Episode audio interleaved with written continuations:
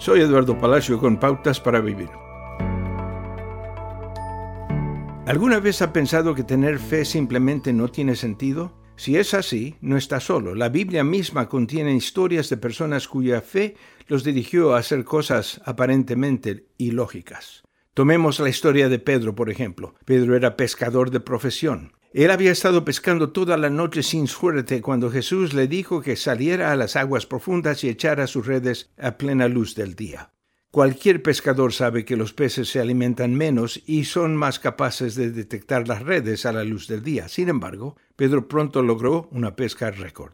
A veces la fe en Dios nos lleva a circunstancias no convencionales que pueden parecer una pérdida de tiempo y energía, Toda la idea de la oración es en cual menudo pedimos a Dios por intervención divina va en contra de la lógica humana. Es por eso que la oración es a menudo tristemente nuestro último recurso. Hemos intentado todas las cosas convencionales de las que podemos pensar antes de pedir ayuda no convencional.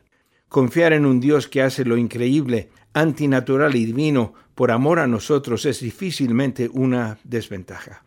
Por el contrario, las escrituras dicen que aquellos que ponen su confianza en Dios nunca serán avergonzados. Espero que usted le pida a Dios una solución humanamente ilógica a las necesidades que enfrenta hoy. Mucho mejor que nuestra lógica limitada es el amor aparentemente loco de Dios y su provisión para nosotros.